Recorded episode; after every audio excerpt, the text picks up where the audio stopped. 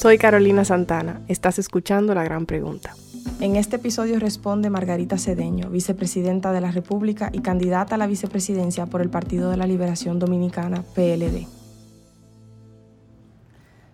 Como la mayor gerente de las políticas de protección social en el país, ¿puede decirnos realmente, en términos prácticos, qué tan delgada es la línea entre la política de protección social y una potencial práctica clientelar?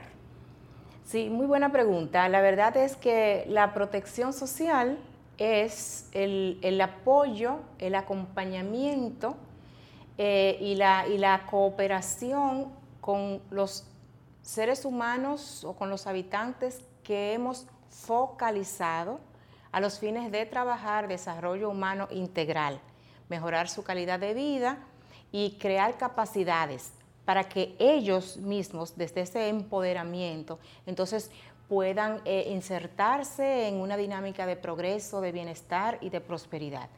Entonces, los tres elementos de la protección social, eh, yo diría que las tres características principales son focalización, un objetivo definido que es desarrollo humano integral y la metodología utilizada que es a través de capacitaciones, creación de habilidades y, eh, eh, destrezas y, actitudes.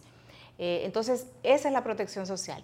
El asistencialismo o, el clientelismo es una práctica de brindar ayuda a todas las personas porque lo necesiten o no, no hay un mecanismo de focalización, ni tampoco tiene un objetivo definido. Y, se pueden dar esas ayudas también independientemente de que las personas las soliciten o no.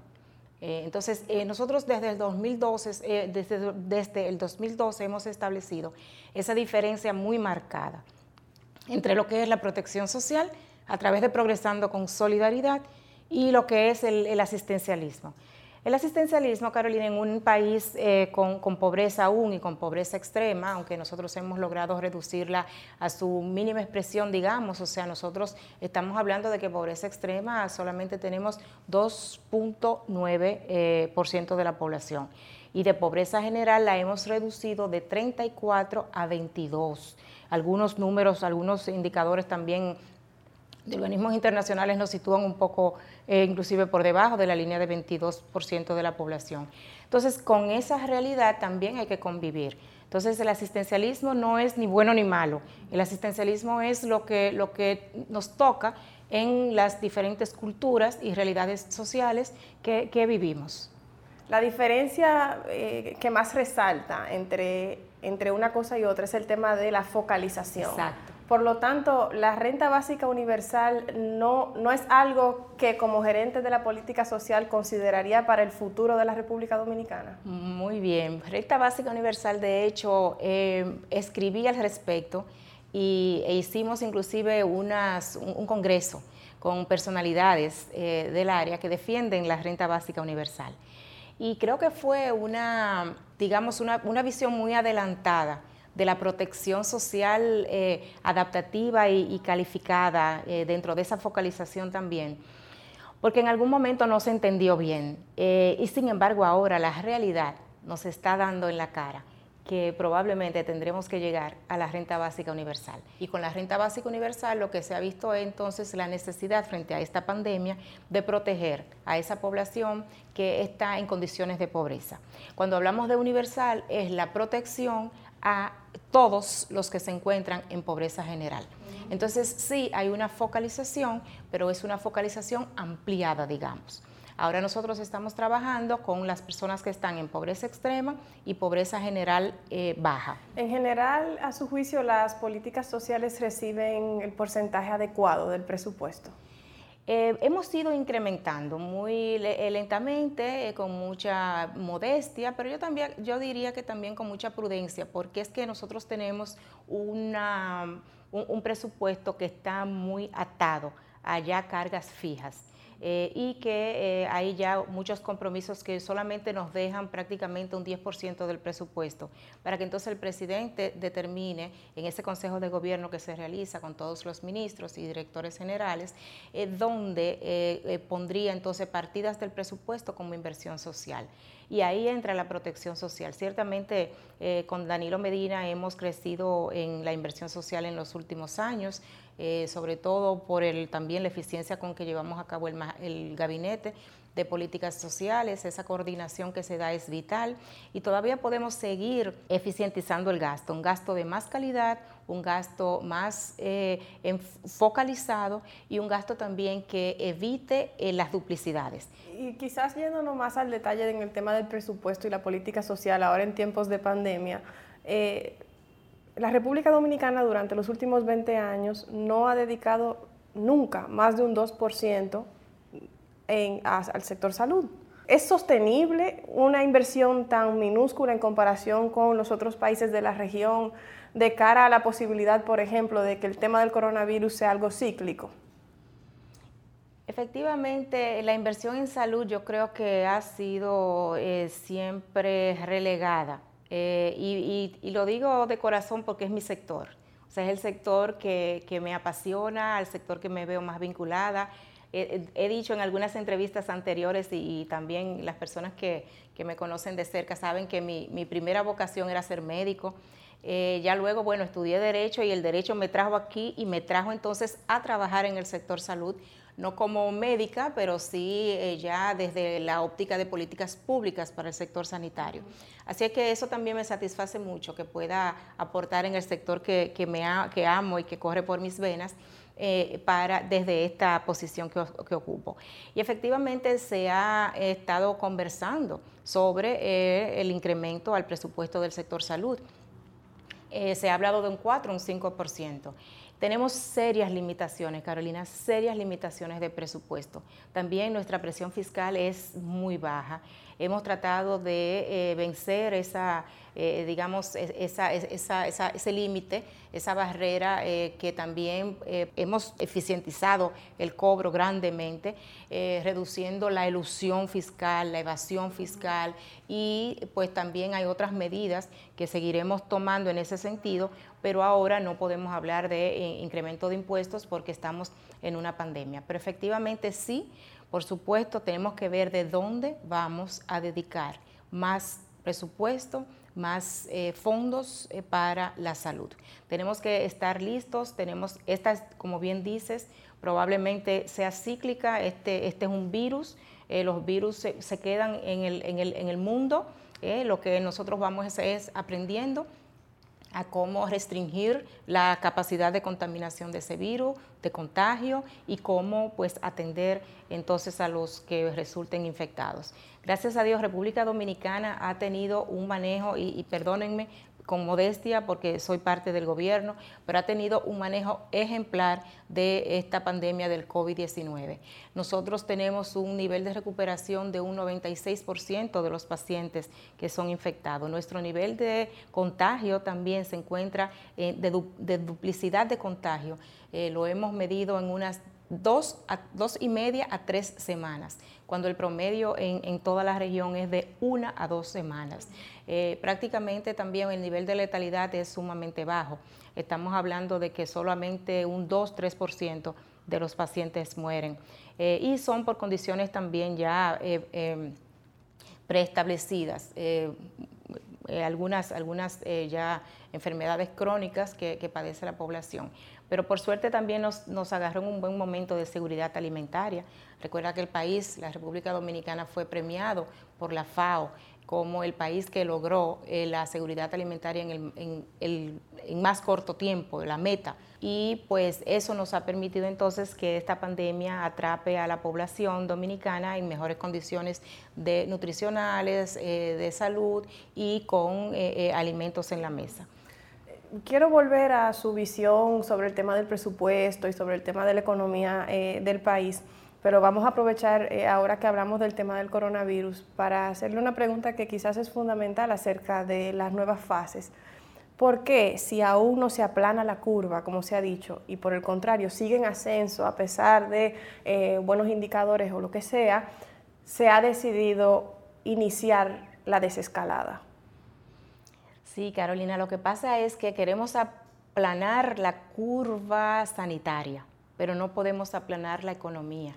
Entonces tenemos que estar trabajando con, estas dos caras de una misma moneda. Eh, salud por un lado y economía por el otro. Son dos grandes crisis que, van de la mano y que son eh, directamente proporcional. Eh, en la medida en que nosotros tomamos medidas para frenar el contagio, para proteger a la población y para salvaguardar la vida de los habitantes, eh, pues en esa medida entonces nosotros también estamos impactando negativamente el tejido productivo del país. Eh, y ralentizando el crecimiento económico y generando entonces algunas eh, inestabilidades macroeconómicas que gracias a Dios también y al super equipo económico que tenemos en el gobierno, pues ustedes han visto que se han ido tomando medidas tanto desde el punto de vista macroeconómico como fiscal, desde la política fiscal, a los fines de reducir entonces los impactos económicos de esta crisis y de esta pandemia del COVID-19.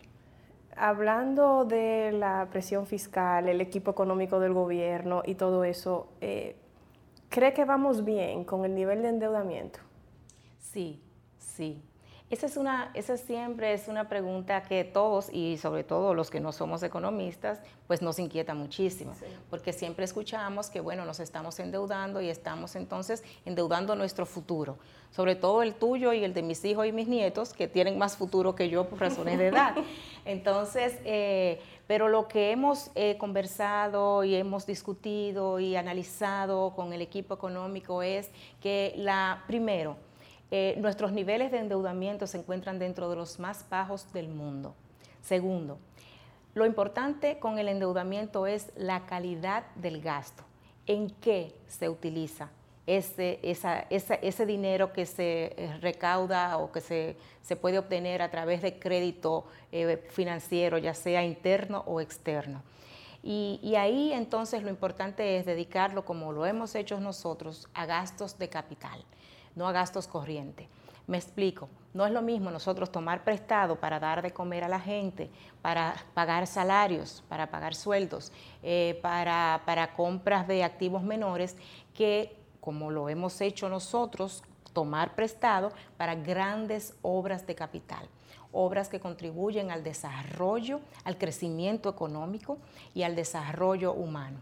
Entonces, eh, ahí lo que siempre tenemos que ver es, cuando hablamos de, deuda pública, es porcentaje de deuda pública con relación al crecimiento del Producto Interno Bruto, al crecimiento económico interno de una nación y dónde se aplica ese dinero.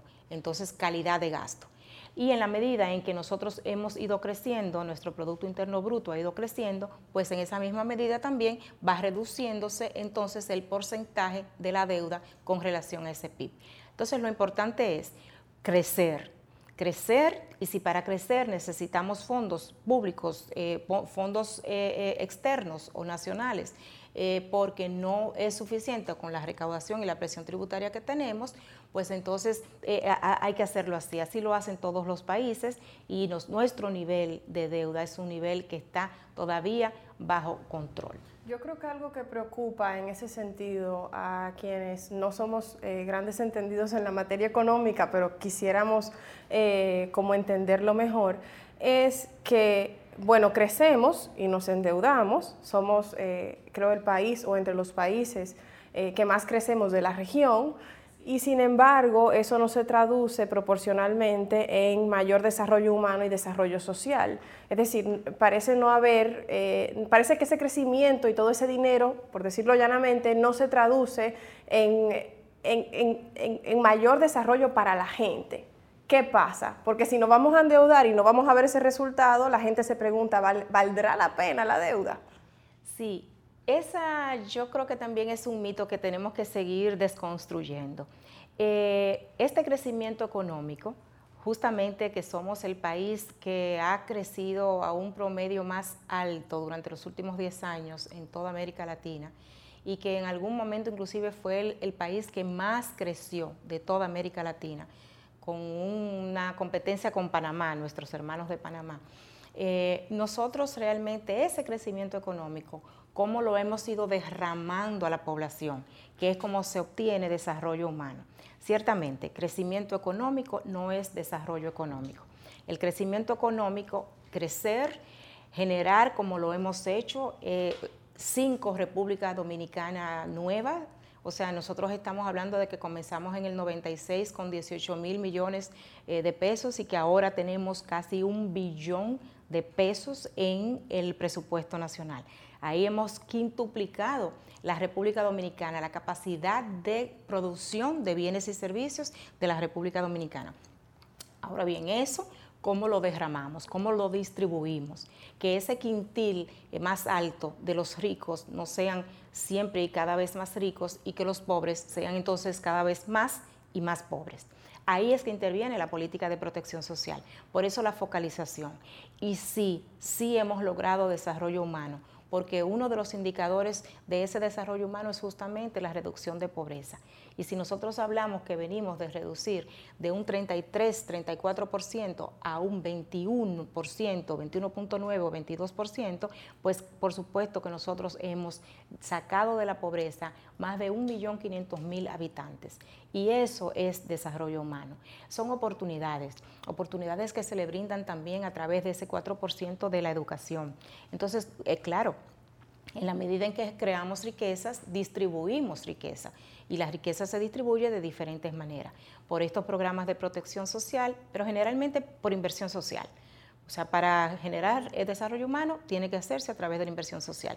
Que no, la inversión social no solamente es la protección social en sí, sino también entonces lo, el 4% que dedicamos a educación, el servicio que hacemos desde la inversión a salud o el sector sanitario, las grandes construcciones, obras de infraestructura que son las que nos permiten movilizarnos más rápido, eh, ahorrar combustible, el transporte. El transporte es importante también para las personas de escasos recursos, porque primero se transportan mejor, tienen mayor, mejor calidad de vida, tienen más tiempo para estar en sus casas o hacer otras, eh, otras labores, eh, tener otras dinámicas, inclusive familiares, que son tan importantes, y entonces llegan más rápido a su trabajo a un menor costo. Por lo tanto, eh, para nosotros también la inversión en transporte resulta ser una inversión social.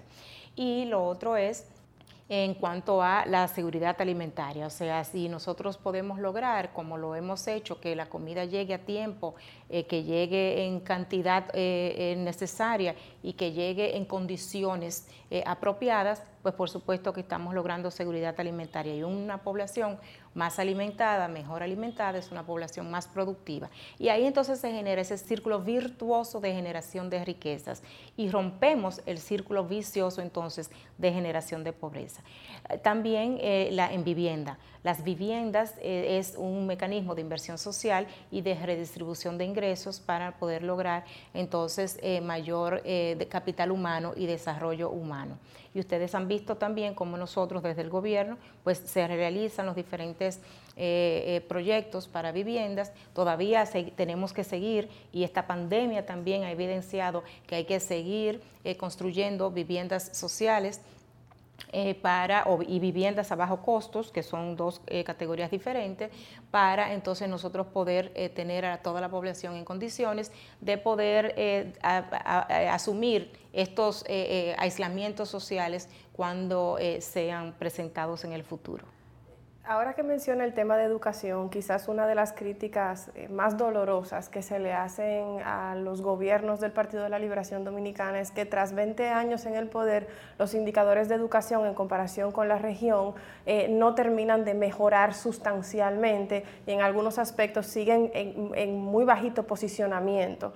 Eh, ¿Qué podría cambiar en ese sentido en un nuevo gobierno de su partido de resultar electa vicepresidenta? Con educación nosotros, si queremos lograr impactos, tenemos que seguir trabajando en la capacitación y en la profesionalización de los maestros. Los maestros son los, ya no solo los transmisores de conocimiento y de información, sino que también ahora se convierten en coaching, son los acompañantes de esos eh, estudiantes en el proceso de aprendizaje Por lo tanto, nosotros tenemos que dotar de esas destrezas que son requeridas para este siglo XXI.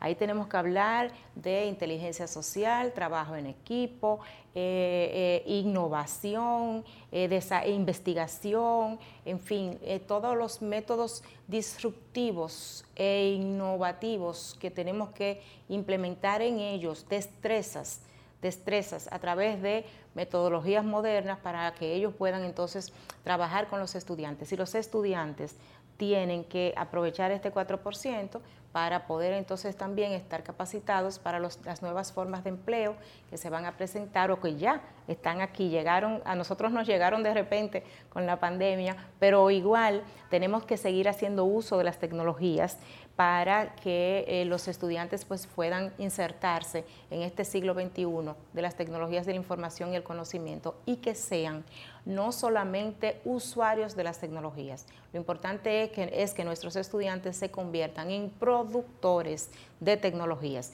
y para eso tenemos que seguir trabajando con la currícula y seguir entonces eh, eh, haciendo las, las modificaciones y las reformas necesarias en el sector educativo. Vicepresidenta, quisiera conocer su visión en términos de prioridades de la economía. Eh, porque si hay una mujer que está cerca en este país de en algún momento ser presidenta de la República, sería usted, pero hasta ahora conocemos su visión en materia de política social. ¿Cuáles serían, de ser, por ejemplo, presidenta de la República, las prioridades económicas de Margarita Cedeño? Productividad, innovación y apoyo a las MIPIMES. Entonces, ¿cómo lo hacemos? Eh, a través de políticas públicas que mejoren la productividad de, toda la, de todo el tejido productivo. La inserción de las MIPIMES es importante porque a través de las MIPIMES nosotros entonces podemos llegar, digamos, a un 57% de ese tejido productivo que tenemos que acelerar y que dinamizar. Y eh, además con eso estamos logrando eh, inclusión social. ¿Cómo lo logramos también? A través de facilidades de políticas crediticias para las MIPIMES, pero que sean también créditos de calidad, créditos más supervisados, créditos que estén más enfocados a través de un acompañamiento también que se haga, que hemos iniciado con el viceministerio de, de MIPIMES en Industria y Comercio, Ignacio Méndez. Fíjate que lo iniciamos en el 2013 y, estamos ya en, ese camino, en esa ruta de crear esa, esa disrupción con las MIPIMES para que las podamos eh, también eh, eh, externalizar. O sea, que las MIPIMES, que podamos fortalecer dentro de ese apoyo a las MIPIMES y al sector productivo eh, y, el fortalecimiento del tejido productivo, que podamos entonces también eh, hacer que nuestras eh, MIPIMES puedan ser exportadoras, fortalecer el sector exportador es importante para nosotros como país porque necesitamos también la generación de divisas para mantener la balanza de pagos estable, ¿verdad? Que no haya un mayor gasto eh, corriente que de capital. Así es que nosotros entonces eh, estaríamos hablando de innovación. La innovación es la forma en que nos hace crecer, en que nos hace tener eh, nuevos productos y que nos hace efectivamente pues, participar con éxito en esta economía tan disruptiva y dinámica que estamos viviendo en estos tiempos. En ese mismo sentido de su visión como estadista, ¿Qué piensa de cuáles deberían de ser las prioridades en las relaciones bilaterales con Haití? Con Haití nosotros tenemos una relación, bueno, de, cooperación eh, y de apoyo y a veces eh, también, pues, eh, algunos desentendimientos. Pero con Haití nosotros tenemos una, digamos, vinculación especial porque sabemos de su condición de pobreza y sabemos de, esa pobreza estructural que, bueno, los organismos internacionales ya han reconocido. Y para nosotros, pues, eh, desde la cooperación eh, y desde la cooperación técnica, eh, tratar de darle todo el apoyo que sea necesario para que ellos puedan enrumbar su país por caminos y senderos de bienestar y de prosperidad. Y en materia migratoria, el tema de la frontera, por ejemplo. La, frontera ahora mismo estamos eh, aplicando políticas eh, de seguridad, bueno, desde hace ya un tiempo, utilizando también las tecnologías. Eh, hemos hecho una inversión para la protección y seguridad de la frontera y ahí estamos controlando también el ingreso, la inmigración ilegal a través de drones.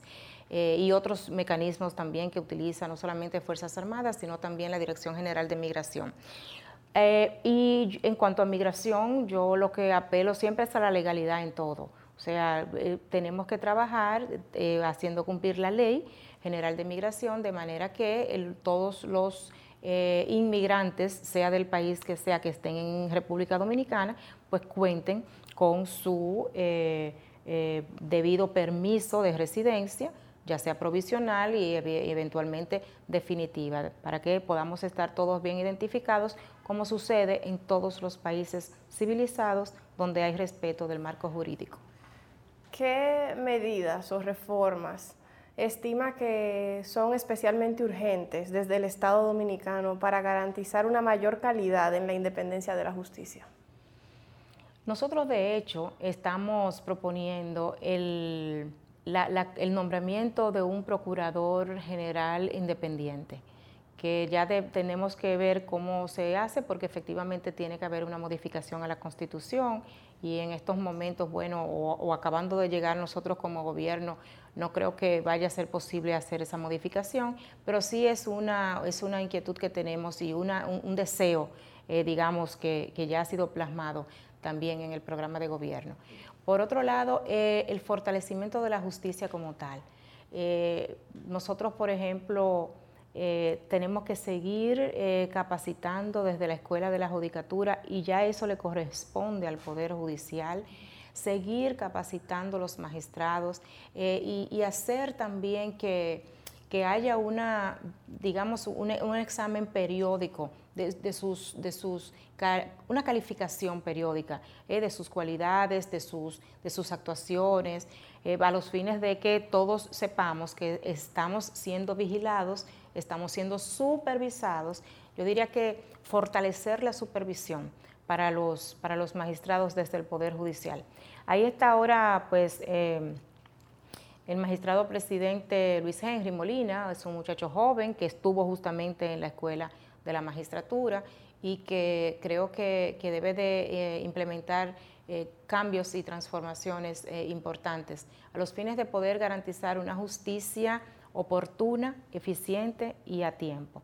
Porque, eh, bueno, yo he sido víctima también de esa justicia, o sea, todavía ocho años después es cuando me acaban de dar la respuesta de una acción que yo interpuse. Entonces, eh, necesitamos esa seguridad jurídica para poder atraer también la inversión extranjera que necesitamos para echar adelante este país luego de esta pandemia eh, del COVID-19. En, en esos esfuerzos que menciona o en ese brainstorming que menciona que se hace desde la propuesta electoral eh, de su partido para identificar vías para independizar el Ministerio Público del Poder Ejecutivo, ¿han podido identificar eh, alguna forma, sin modificar la Constitución, de hacer algo pasajero que permita esa distancia entre el Ejecutivo y el Ministerio Público?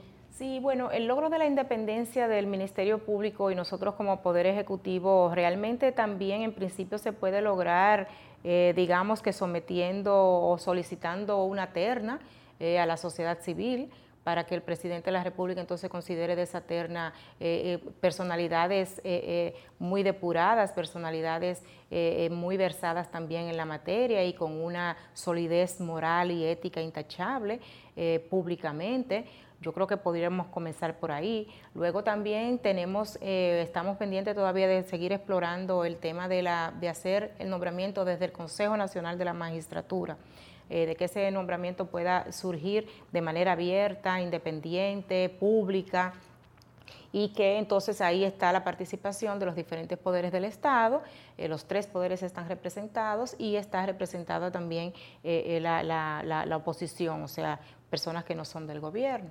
De manera tal que nuestro mayor deseo y nuestra, eh, digamos, eh, mayor interés es que podamos contar con un Ministerio Público independiente de forma tal que efectivamente sigamos fortaleciendo el sistema de justicia en República Dominicana y brindando garantías a toda la población y sobre todo brindando credibilidad y confianza a todos los actores del sistema y del Estado. A su juicio, ¿es independiente la justicia? Sí, porque el Poder Judicial es independiente. O sea, el Poder Judicial es un poder distinto al nuestro. ¿Pero en ley o en práctica? En ley y en práctica, yo creo que los jueces eh, actúan de manera independiente y que tenemos jueces honestos. O sea, para que, los, para que el ministerio, eh, para que el sistema, el poder judicial no sea independiente, tendríamos que estar hablando ya de, de, palabras mayores, o sea, de que hay jueces entonces que se venden. Eh, y eso yo jamás me atrevería a decirlo. Yo creo que nosotros tenemos una judicatura muy, de gente honesta, de gente con, con, ética, con valores, con mucho conocimiento. Eh, y, que, bueno, independientemente de que en algún momento se puedan equivocar como todo ser humano, pero eso no quiere decir que, que no sea una, una justicia decente. ¿Cuál es su posición sobre las tres causales de interrupción voluntaria del embarazo? Yo soy provida, yo soy católica, yo creo en el matrimonio, yo creo en la familia eh, y creo en, la, en que no creo en el aborto. No creo en el aborto porque además creo que se le hace un daño terrible eh, a la sociedad y a la mujer misma. O sea, la mujer eh, se prepara para tener esta vida, su cuerpo se prepara hormonalmente para tener en su cuerpo esta vida eh, internamente y, hacerla crecer hasta que tenemos un ser humano bellísimo, maravilloso, precioso, eh, gordote y sano. Y de repente, entonces, cuando el aborto interrumpe eso, esos niveles hormonales eh, entran en, una, en, una, revolución interna que afecta al cuerpo humano, afecta a la mujer física y emocionalmente. Ahora bien, habiendo dicho eso, hay que reconocer, y lo hemos conversado con la iglesia, con mi iglesia católica, hay que reconocer que hay motivos para, abortar. Que en este caso estamos hablando de esas tres causales que eh, tienen méritos efectivamente de ser tomadas en cuenta y de entrar en una discusión y en un debate donde nosotros podamos, que dice la iglesia, es que lo que no quiero es que se relaje el tema y se entonces esas tres causales se puedan utilizar para que haya un festín abortivo. Yo no estoy de acuerdo efectivamente con el aborto, pero sí que bajo eh, eh, técnicas jurídicas, bajo identificación de, salud normativa, sanitaria e, e, exigente, pues podamos y con sanciones para los médicos que la violen y para eh, la mujer que también se preste al aborto, pues yo creo que efectivamente podemos llegar a poderle dar ese, ese digamos, ese respiro eh, a la vida, porque al final también se está poniendo en riesgo la vida de la mujer.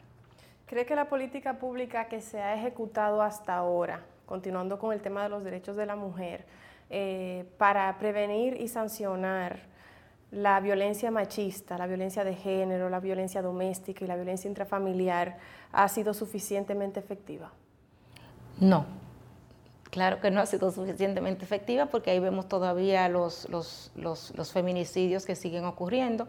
Esta pandemia eh, que nos ha presentado una crisis económica, sanitaria, social, eh, humana, eh, bueno, crisis inclusive política, sin embargo nos ha dejado dos cosas buenas, bueno, tres. Ha reducido los accidentes de tránsito.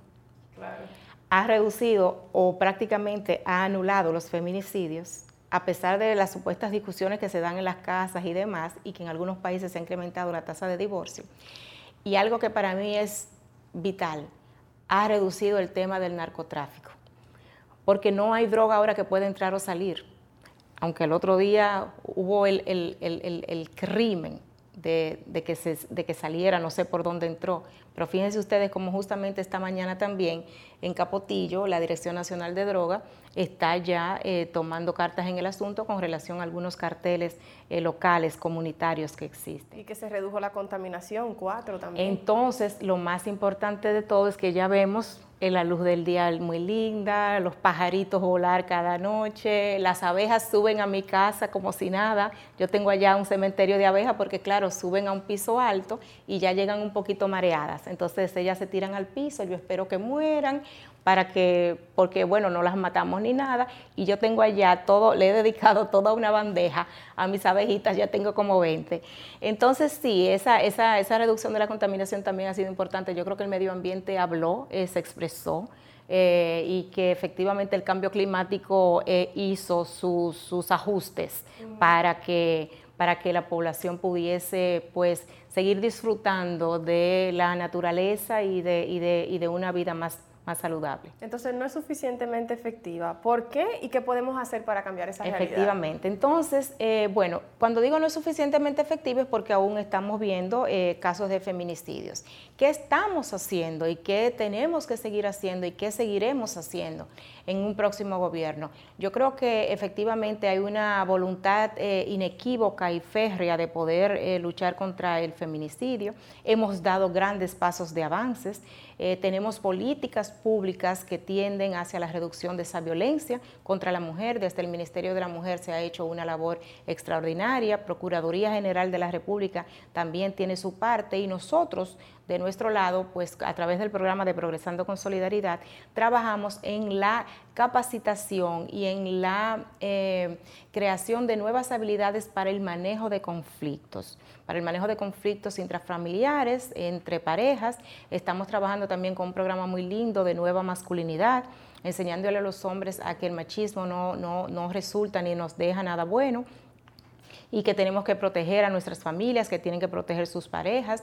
Y además de eso, estamos también trabajando con las víctimas de feminicidios, porque cuando salían estas, estas mujeres muertas y los hombres también, que ya también se matan después que matan a la mujer cobardemente o van a la cárcel, yo decía, ¿y los niños? ¿Quién me está atendiendo a los niños? ¿Quién está eh, tomando en cuenta lo que pasa con esos niños? Las víctimas mayores son los niños. Esos niños, hijos fruto de ese matrimonio que ha perecido, pues eh, son, son, son doblemente víctimas. Primero porque la familia del padre eh, eh, y la familia de la madre se convierten en enemigos, porque también el vecindario toma, toma partidos entre uno u otra familia. Y los niños entonces se ven divididos, sus corazones totalmente divididos en esas, entre esas dos familias, pero además la pérdida, la tristeza, la depresión que le ha generado esta esta fatalidad de sus ascendientes. Entonces, con ellos, con los niños víctimas de feminicidio,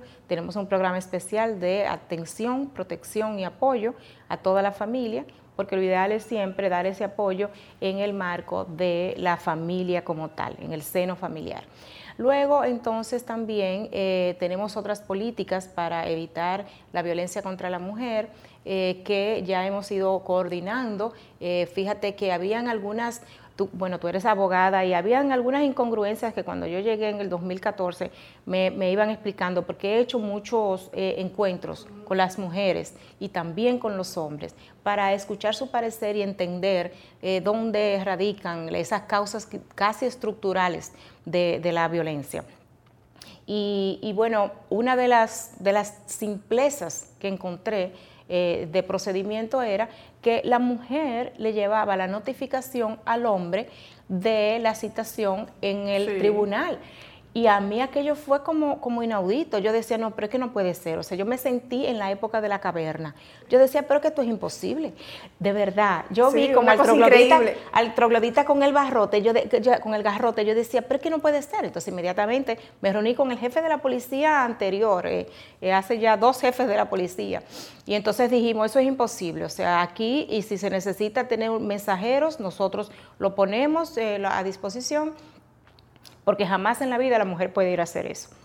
Entonces, así hay algunas medidas, fíjate, de simple eh, policía, digamos, eh, eh, de, simples tecnicismos que tomándose en cuenta y tomándose a tiempo, pues pueden cambiar el, curso final de, de, la violencia. Hablando de temas de la mujer, le tengo que confesar que una de las cosas que yo más respeto, eh, de la forma en la que usted se conduce en la política es que independientemente de los temas partidarios o de las diferencias, eh, por lo menos eh, en términos de comunicación, ha mostrado un respaldo en algunas ocasiones a, por ejemplo, una diputada de la oposición, que es Farideh Raful, habló cuando se decidieron quiénes iban a ser las candidatas a vicepresidenta acerca de la sororidad, yo creo que eso es importante. Y puntualmente, a pesar de la espinosa situación en la que me imagino se encontraba usted, habló cuando lo de Miriam Germán. Y su tweet exacto decía, no es justo que cada vez que una mujer está cerca del triunfo, la luz y el brillo que le han acompañado se conviertan de repente y de improviso en tinieblas de falsedades. Pero tras eso, ella fue removida de la Suprema Corte de Justicia. Sí, lamentablemente, una mujer muy seria, con mucha, con mucha moral, con una trayectoria moral, moral eh, eh, impecable. Eh, Miriam fue mi profesora de Derecho Penal General 1 y donde quiera que yo veía que ella tenía una sesión en la materia que me tocara, yo la elegía a ella igual que César Pina Toribio, también fue mi profesor en Derecho General 2, después Procesal Penal 1 y 2, en fin que, y, conozco de la bondad, de la humildad, de la sencillez de Miriam, y, creo que fue eh, un, capítulo irrepetible, en, tanto en la elección, selección, como, como en, todo lo que tenga que ver con, con Consejo de Magistratura y Poder Judicial.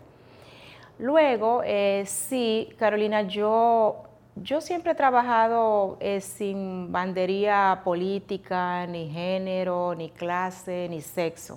O sea, yo trabajo con dominicanos, con dominicanos y con dominicanas eh, que estén en condiciones de, vulnerabilidad, eh, en condiciones de pobreza, o que estén también em, carentes de, oportunidades para progresar, para, para poder crear sus propios espacios de, prosperidad. Entonces, yo, yo, soy muy, muy, muy abierta, no tengo eh, ningún tipo de, sectarismo político.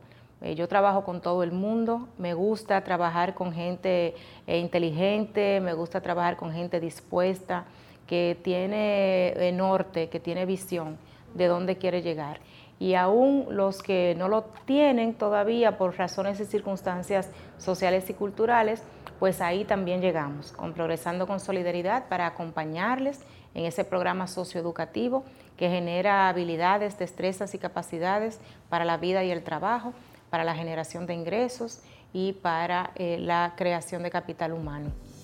Soy Carolina Santana, estás escuchando La Gran Pregunta. Cuando usted habla de eh, trabajar abiertamente, sin importar género, sexo, eh, condición social o política.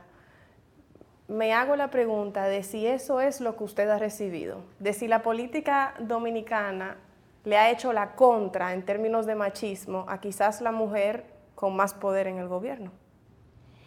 Yo no he sentido tanto el machismo, pero sí lo he sentido. No puedo decir que no, tengo que ser sincera como siempre. Yo soy muy abierta y transparente y muy sincera. Eh, y yo creo que, bueno, también es una oportunidad para uno seguir creciendo, fortaleciéndose, fortaleciendo el carácter. Definitivamente mi carácter y mi personalidad no es la misma que cuando yo comencé en el 2003, 2004 o ya cuando entré en el 2012 en política. Eh, entonces, bueno, hay que asumirlo como oportunidades, los, golpes, los desafíos, los retos que te presente la vida o que te pongan los varones, hay que asumirlos como, eh, como una oportunidad para uno responsablemente seguir creciendo, seguirse desarrollando y, y entender, entender, crear también inteligencia social. A mí eso me ha servido mucho, además de la inteligencia emocional que habló Daniel Goldman hace ya más de una década, ahora también está muy de moda la inteligencia social.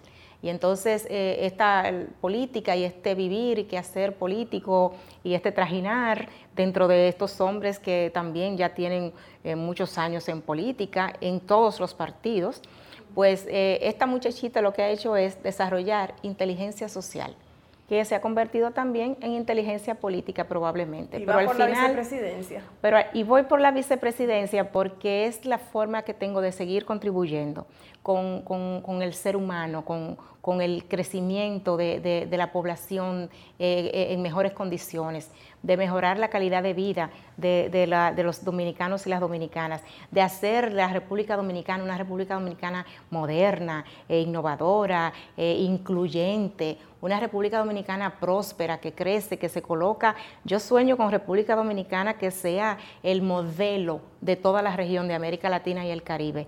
Entonces, bueno, desde, desde aquí y, desde donde Dios me ponga, pues eh, es que tengo esa oportunidad de poder eh, eh, trabajar, contribuir, cooperar para que sea una realidad. Y en esa misma medida soy muy feliz, porque me hace muy feliz el trabajo que realizo. Le decía que iba por la vicepresidencia porque usted decía, esta muchachita, y yo digo, bueno, esa muchachita, pero va por la vicepresidencia. Cuando mencionaba los años 2003, 2012, hice casi inconscientemente la comparación con Gonzalo Castillo. Gonzalo Castillo tiene, objetivamente hablando, menos experiencia política y de Estado que Margarita Cedeño.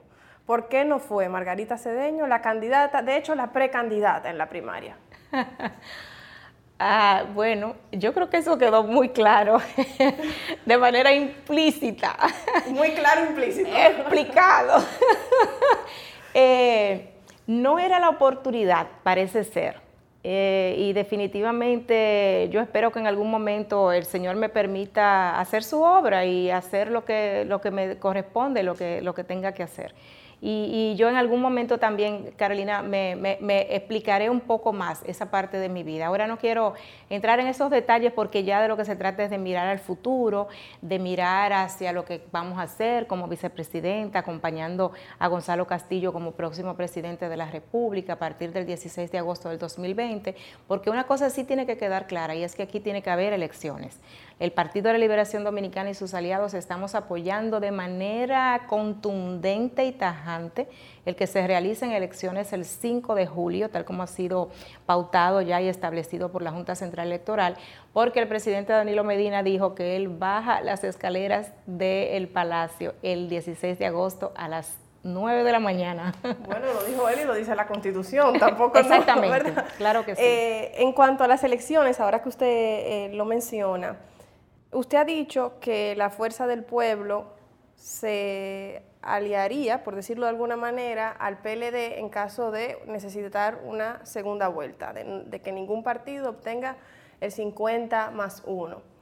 Pero las declaraciones más recientes eh, del partido, de la Fuerza del Pueblo, dejan entrever eh, todavía quizás una, una, realidad, una relación poco fluida con el Partido de la Liberación Dominicana. ¿Tiene informaciones concretas de negociaciones entre la Fuerza del Pueblo y el PLD de cara a una posible segunda vuelta?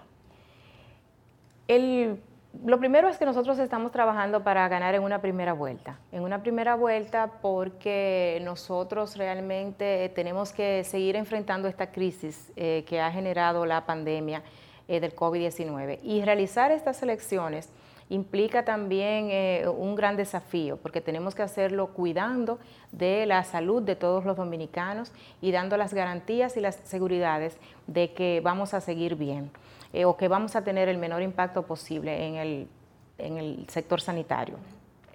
De manera tal que para nosotros es importante, Dios permita que podamos tener una sola primera vuelta, y en esa primera vuelta, pues por supuesto que sea Gonzalo Castillo el próximo presidente de la República y yo poder seguirlo acompañando como su vicepresidenta para seguir siendo entonces los gobernantes de la solidaridad donde nosotros vamos a proteger a todo el pueblo dominicano, vamos a proteger el tejido económico y productivo para que sigamos creciendo y para que entonces podamos distribuir esa riqueza entre aquellos que más lo necesitan.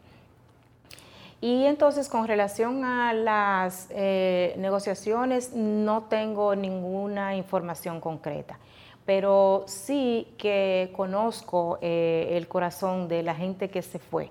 Eh, del Partido de la Liberación Dominicana. Sé que hay desavenencias y, desacuerdos probablemente muy marcados entre algunos dirigentes de muy alto nivel pero, pero el, corazón de la uyama solo lo conoce el cuchillo.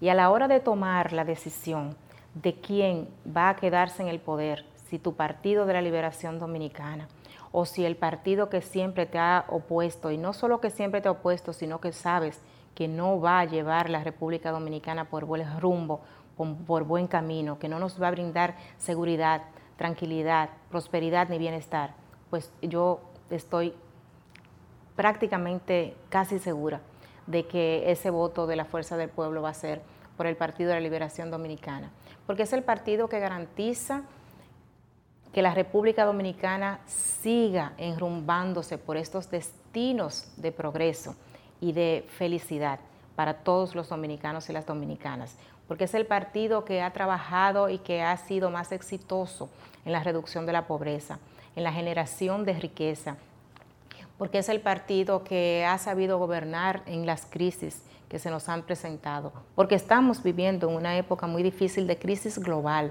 una crisis inédita, una crisis que ha generado un shock de la oferta, un shock de la demanda, eh, que ha generado también un choque en cuanto a los ingresos de nuestras divisas, en fin, y para eso no se puede venir a inventar. No se cambia de capitán en medio del barco, en medio de una tormenta. Y eso es lo que estamos viviendo con esta pandemia. ¿Y si no? ¿Y si gana la oposición? El 17 de agosto, ¿qué hace Margarita Cedeño? Eh, felicito a la oposición por haber ganado. Eh, bueno, tengo varias ofertas. Vamos a ver todavía. Esa no es realmente una, una opción que la verdad que no la he pensado, Carolina. Eh, pero bueno, yo espero también que tú me permitas de vez en cuando venir al programa, ayudarte a hacer el programa. Eh, o sea, todavía no he pensado en esa posibilidad porque la veo muy remota, pero eh, siempre habrá algo que hacer, siempre habrá algo que hacer y, y recuérdense que yo una vez dije que, que si me tocaba vender chinas, yo iba a ser la que más china vendiera y el, y el, el, triciclo mío iba a estar bien bonito porque lo iba a adornar bien lindo. Así es que desde donde quiera que esté, yo lo único que sé hacer es trabajar.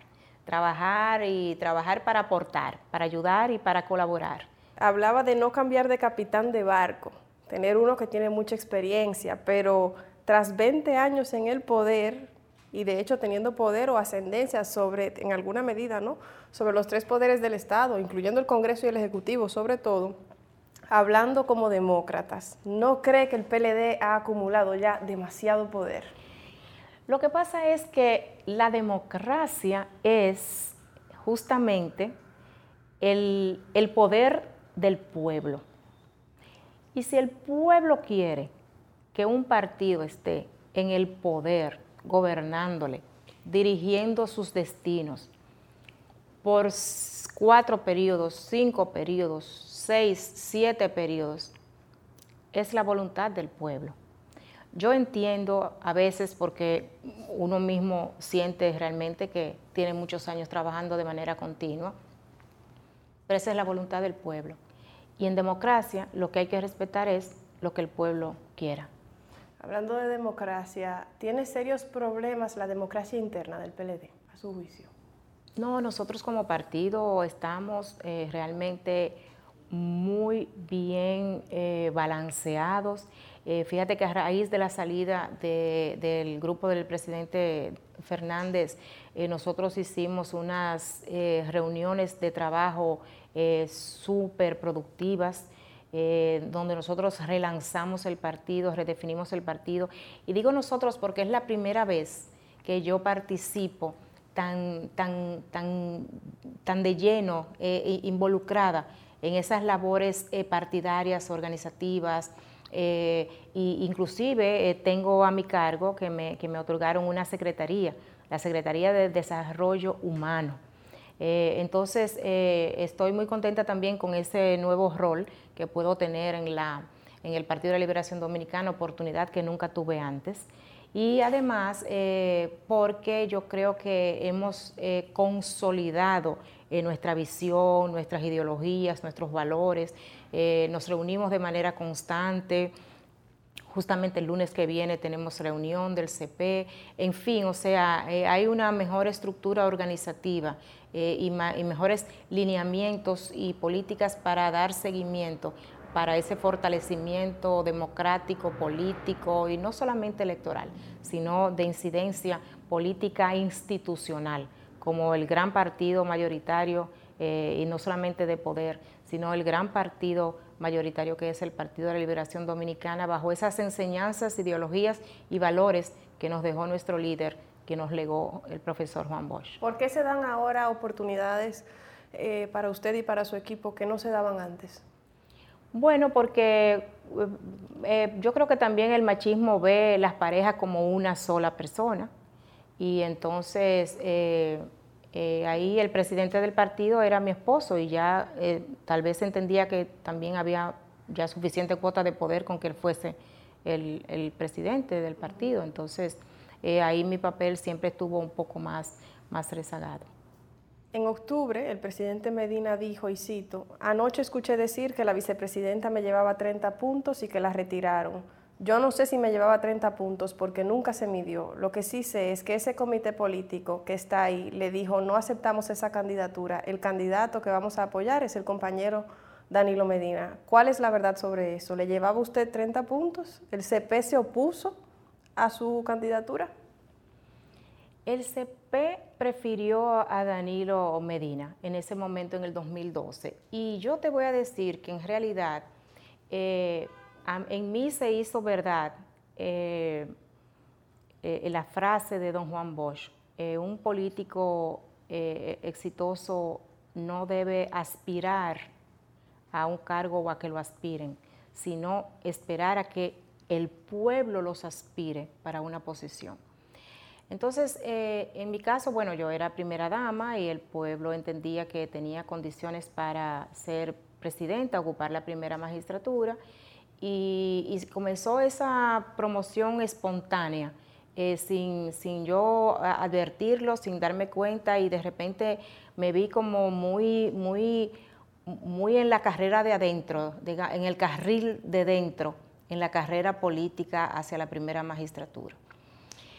Eh, el CP, por supuesto, dueño de la pista, prefirió a Danilo Medina y yo lo entendía, porque Danilo es eh, un dirigente eh, de larguísima data. Danilo tenía todas las estructuras del partido, lo conocían a él. Yo no había hecho vida política partidaria realmente. Y eh, Danilo además era mi amigo, mi amigo desde el 92, cuando comenzamos a trabajar la campaña vicepresidencial de Leonel en el 94 y luego en el 96 trabajamos juntos el Pacto por la Democracia que se firmó con Balaguer y Peña Gómez, o todas las fuerzas vivas políticas de la nación. En fin, entonces había también una, una empatía. Lo que a mí me molestó fue la forma en que lo hizo el comité político porque lo hizo a través de mi marido, como si mi marido fuera mi dueño. Y yo no tengo dueños, mi único dueño es Papá Dios allá arriba. Entonces lo que me molestó fue esa forma que utilizaron para pedirme, porque eso sí, que también lo hicieron con mucho respeto, fue el canal, la vía. Claro, que no le hablaron a usted. A mí, podían ir donde mí, además nos conocemos. Entonces eso yo creo que fue una, una acción muy machista. Podían ir donde mí perfectamente, nos conocemos, nos queremos, yo los respeto, los valoro, los aprecio. Entonces, de ir donde mí y yo les hubiera dado mi parecer. Oh, pero claro que sí, como no, por supuesto. Ahí también entonces eh, me, eh, entró mi defensa hacia la mujer, los derechos de la mujer, la mujer que, tiene que buscar su espacio, su independencia, eh, sin hacer daño a nadie, pero para yo querer a otro tengo que quererme a mí primero.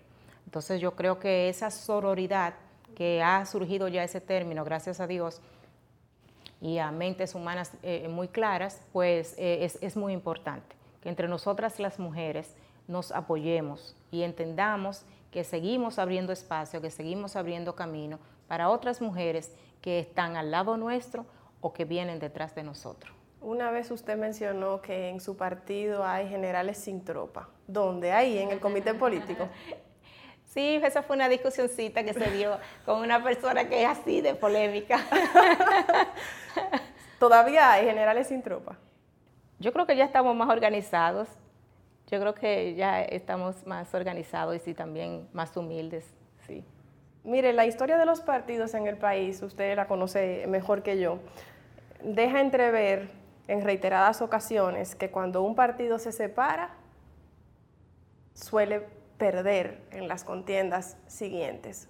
Pasó con el PRD, una vez se dividió y creó el PLD, pasó con el PRD, una vez se dividió y formó el PRM. ¿Podría pasar eso con el PLD ahora que se dividió? Lo que siempre ha sucedido es que el que se va no gana.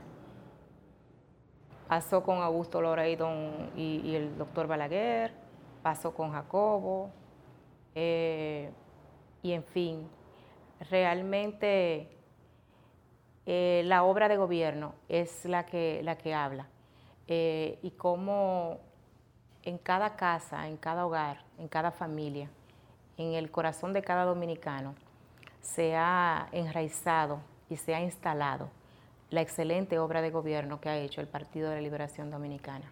¿De qué maneras, hablando de sororidad, eh, impacta a las mujeres específicamente las medidas económicas y sanitarias que se han llevado a cabo desde el gobierno a raíz de la pandemia? Muy buena pregunta, porque efectivamente, Carolina, nosotros siempre hemos procurado, yo insisto, creo en la familia, creo en la pareja, creo en el hombre al lado.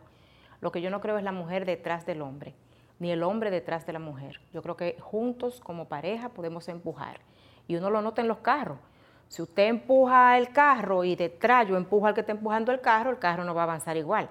Si los dos empujamos el carro y ponemos la mano en el bonete o en el baúl, pues ese carro arranca todo lo que da. Entonces yo creo en eso.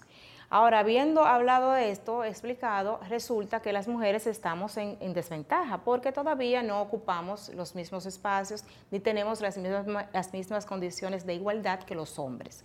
Y eso se verifica inclusive hasta en la escala salarial, que es algo también por lo que yo estoy luchando y en el próximo gobierno, Dios mediante, con el apoyo de los empresarios, tengo que lograr la igualdad salarial por igual género, igual trabajo. A pesar de que estamos mejor preparadas y más preparadas según las cifras. Así es, así es, así es. Entonces, eh, dentro de esa lucha por la igualdad, yo he trabajado mucho también junto a mi equipo en la vicepresidencia un plan de equidad de género, eh, creando entonces un piso de género para la protección social. Y todos mis programas todos mis programas tienen una diferenciación de género. Es decir, en qué vamos a impactar a las mujeres y en qué no. En qué proporción vamos a impactar a las mujeres. Y, por supuesto, cuando se llegó entonces el momento de tomar medidas frente a esta pandemia, eh, pues ahí también estuvimos evidenciando que tenía que haber una diferenciación dentro de esas medidas para impactar a las mujeres. Entonces, ¿qué vimos? Bueno, dentro del porcentaje de los hogares que les corresponde el, quédate en casa, ¿cuáles están que hubiese una, equidad en la jefatura de hogar de hombres y mujeres? Eh, las personas que van a recibir los alimentos, por igual, una equidad o a lo mejor más de parte de las mujeres, porque somos mejores administradoras porque pensamos más en el hogar, porque pensamos más en nuestros hijos, porque sabemos distribuir. Entonces ahí hemos tenido ese enfoque de género en la distribución eh, de las ayudas sociales y en la inversión social que se ha hecho a través de la protección social. Por igual, ¿cuántas mujeres son las que están eh, en condiciones de deuda por préstamos que han adquirido en bancas solidarias o en bancas eh, de, financiamientos a MIPIMES. Entonces vamos a trabajar para apoyar a esas mujeres. Eh, en fin, yo siempre estoy pensando en mis mujeres. Eh, soy, me, encantan los hombres, me gustan los varones, tengo mis hijos, tengo, bueno, un varón hijo y tengo sobrinos hijos que los amo. O sea, sé convivir muy bien con los hombres, pero, y mi adoración era mi padre, pero defiendo a mis mujeres, defiendo a mis mujeres porque en ellas la inversión social se multiplica y se distribuye. De hecho, ya hay estudios de, firmas eh, consultoras eh, de desarrollo económico donde eh, se haya evidenciado que si esa, esa fuerza laboral de la mujer ingresa al mercado laboral o al mercado productivo, incrementaría en un 7% el crecimiento de, las economías. O sea que ahora, más que nunca, es que tenemos que seguir trabajando con ese fortalecimiento de capacidades de las mujeres, insertar las mujeres al mercado productivo, ya sea a través de emprendimientos o ya sea a través de eh, eh, creación y generación de empleos, para que podamos entonces darle un boost a lo que sería ese crecimiento económico que necesitamos eh, de urgencia eh, poder, poder lograr y reactivar la economía al final de este ciclo económico. Como líder política, ¿concuerda con la actuación del gobierno en materia de corrupción? Sí, nosotros realmente, siempre se puede hacer más, siempre se puede mejorar, todo, todo es mejorable, todo es perfectible, pero lo perfecto es lo enemigo de, lo, bueno y, en, estos, en estos casos desde el gobierno siempre tenemos que hablar de lo óptimo. Óptimo es lo mejor que pudiste hacer con lo que tenías en la mano, con, los recursos de los cuales disponías. Y no solamente me refiero a recursos económicos. Entonces, ¿qué sucede? Cada vez que ha habido algún caso de, corrupción que se presenta generalmente en los medios de comunicación, pues eh, inmediatamente el gobierno toma cartas en el asunto, suspende el funcionario, lo somete a la, justicia. El Ministerio Público entonces ya se encarga de toda la parte persecutoria. Y, y, ahí nosotros lo entregamos, Carolina, o sea, nosotros lo entregamos al Poder Judicial. El Poder Judicial es quien le corresponde entonces condenar y evaluar si hay indicios eh, suficientes como para poder comprobar la culpabilidad o no de esa persona que ha sido eh, ya, digamos, condenada públicamente a través de los medios de comunicación. Entonces sí es importante que no em, judicialicemos la política, como también estoy totalmente renuente a que politicemos la justicia.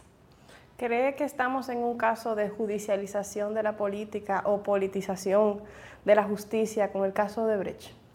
Ahí con Odebrecht se han llevado a cabo todas las investigaciones, eh, inclusive a nivel internacional. Eh, es un caso que todavía sigue pendiente y es un caso donde están siendo sometidos en base a todas las pruebas que han sido recaudadas eh, han sido sometidos pues los, los, posibles implicados en el caso.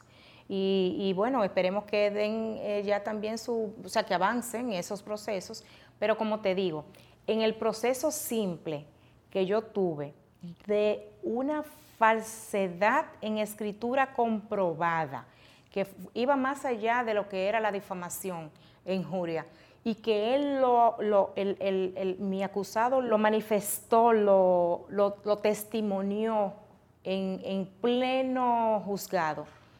Y ese caso a mí me tomó ocho años para definirlo. La complejidad de Odebrecht, yo espero que no le tome 28 años para concluirlo. Hablando de esos temas, sobre la denuncia que hizo el periodista Marino Zapete sobre irregularidades en la gestión de Gonzalo Castillo en el Ministerio de Obras Públicas. ¿En qué medida entiende que afecta la idoneidad de Gonzalo Castillo como candidato? ¿Y cuál entiende será el devenir de una de esa denuncia, que además también ha sido reseñada, por ejemplo, eh, en el informe de los Estados Unidos sobre derechos humanos? Marino es mi amigo. Yo me acuerdo cuando Marino tuvo problemas en el gobierno del 2000-2004 y, ahí yo lo conocí. Lo llamé para solidarizarme con él y para decirle que cualquier cosa que pudiese hacer y demás. Eh, así es que, eh, y bueno, y creo que es un hombre serio. Eh, pero por igual tengo que decirte que cuando hubo esas denuncias, yo mandé a convocar una reunión con Gonzalo y, de hecho se hizo una reunión del CP para que Gonzalo explicara detalladamente cuál era la realidad. Y yo tengo que decir la verdad, o sea, yo le creí a Gonzalo. Yo creí lo que Gonzalo explicó. Al contrario, Gonzalo lo que ha dicho es, y creo que lo ha dicho ya también públicamente, eh, bueno, José Ramón Peralta también fue al otro día a un programa de gobierno y lo explicó muy claramente y muy llanamente. Eh, lo que se ha hecho es justamente diversificar a los suplidores, eh, desconcentrar, crear más oportunidades para otros suplidores. Eh, y estamos hablando de que 70 personas, compañías, pueden suplir un asfalto que antes lo suplía solamente una o dos personas. Entonces también tenemos que ver si esas personas o esas dos compañías que han sido afectadas no están eh, defendiendo sus intereses. Pero bueno, es un caso que está en la justicia. Eh, yo no le he seguido eh, dando continuidad, no sé finalmente cómo, está, pero sí que, para mi tranquilidad, porque yo no sé nada que no tenga que ver con honestidad, con transparencia, o sea, yo no sé hacer nada mal hecho, de verdad. Mi cabeza no, mi cerebro no está, no está estructurado ni amueblado para la deshonestidad. Entonces, como era un caso que, bueno, estaba tan cerca porque estoy acompañando en la boleta a Gonzalo, quise tener una explicación eh, muy clara y, muy, diáfana, y así él la dio. Y para lograr esa diversificación de suplidores que usted menciona, eh, se habló de, en esas explicaciones, de que los medios eran o podían resultar irregulares. Es decir, que los procesos necesarios para diversificarlo estaban al margen de las normativas. No, lo que él nos explicó no estaba nada al margen de las normativas. Y nosotros tenemos unas eh, leyes, eso es importante, que lo sigamos eh, también nosotros mismos como gobierno, explicando. O sea, nuestras leyes de compras y contrataciones, eh, licitación pública, contraloría, tesorería, toda esa parte administrativa y financiera del Estado está muy regulada. Y te lo digo porque nosotros hemos tenido hasta inconvenientes en, poner en ejecución algunos proyectos por el, por el retraso que nos plantea el cumplimiento de todas estas eh, eh, eh, términos legales, de todas estas disposiciones legales y administrativas. Pasando al tema de la delincuencia, que es uno de los principales, de las principales preocupaciones de los dominicanos y las dominicanas según las encuestas, eh, ¿cuáles son las propuestas concretas eh, para un próximo gobierno para hacer frente al tema de seguridad ciudadana? Nosotros tenemos en nuestro plan de gobierno, hemos presentado seis ejes eh, de, trabajo. Para el próximo cuatrenio 2020-2024 como presidente Gonzalo Castillo. Nosotros hemos eh, trabajado en, un primer eje de productividad para la generación de ingresos y reactivación económica, un segundo eje de gobernabilidad, gobernabilidad que incluye toda la parte de fortalecimiento institucional, transparencia y lucha contra la corrupción, calidad de vida, donde nosotros ahí pues tenemos una incidencia muy directa en cuanto a la creación de justicia social, eh, las oportunidades para la inclusión social y desarrollo humano. Un cuarto eje es el que tiene que ver con mujer, juventud, un quinto eje. Y el sexto eje ahora lo, pierdo. Pero bueno, entonces entrando a este eje de juventud, ahí justamente tenemos en el programa de gobierno unas eh, políticas establecidas para poder eh, incentivar eh, todo lo que tiene que ver con el primer empleo, el emprendimiento juvenil. Gonzalo tiene unos proyectos muy apropiados y, creo que van a ser muy eficientes para la generación de ingresos en ese sector más joven. Y por supuesto que en la medida en que nosotros insertemos de una manera eficaz a esa población, a la generación de ingresos de manera eh, eh, honesta e institucional, pues en esa medida también nosotros, nosotros iremos reduciendo la delincuencia. Otras, otras medidas que vamos a tomar para la reducción de la delincuencia es eh, ese acompañamiento desde los propios barrios a través de políticas públicas que incidan en el ámbito cultural, socioeconómico y familiar. Ahí yo creo que también quisiera yo darle la oportunidad a que sea el, candidato que explique el programa de gobierno y ya luego entonces nosotros eh, podemos hacer una, presentación inclusive por, por, renglón, eh, porque es un programa de gobierno que ha sido trabajado con, mucha, digamos, con mucha capacidad técnica, eh, más allá de la política. O sea, ha sido, nuestro programa de gobierno ha sido elaborado en base a, toda la experiencia que ya tenemos eh, desde el gobierno y cuáles son entonces esas medidas eh, y políticas públicas o ese marco legal que se requiere para que podamos seguir impulsando esos seis ejes de desarrollo que han sido definidos en nuestro programa de gobierno. Para terminar, le tengo unas preguntas sobre su sentir en el trabajo que hace, eh, pero justo antes de esas quería saber cuál es su posición sobre la reelección. Bueno, la reelección está establecida en la Constitución eh, de la República. Yo creo que siempre hay que darle la oportunidad al pueblo de que pueda volver a tener un candidato que entienda que ha realizado un buen gobierno. Yo lo que tal vez sí le pondría es término a esa reelección, de manera que eh, pudiesen ser dos periodos y, ya nunca jamás, porque en ese sentido eh, también se reducen eh, muchas otras colateralidades que, se pudiesen, que se pudiesen crear, porque la gente entiende que puede volver.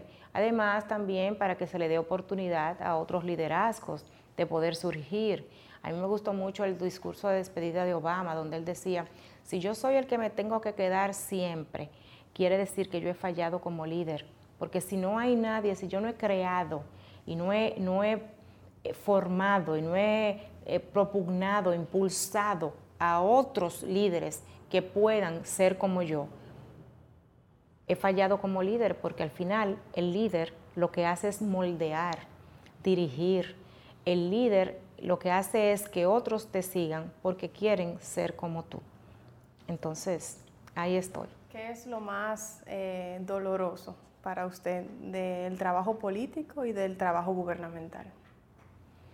Bueno, cuando no puedo resolver algunas situaciones me da, me da, me da mucho, mucho dolor, mucha pena cuando, bueno, llego, por ejemplo, a, un, eh, alguna situación de salud eh, con alguna persona que lo ha pedido, algunas familias, y, no, no, puedo resolverlo o porque no llegue a tiempo o porque no tengamos los, los recursos eh, necesarios, requeridos.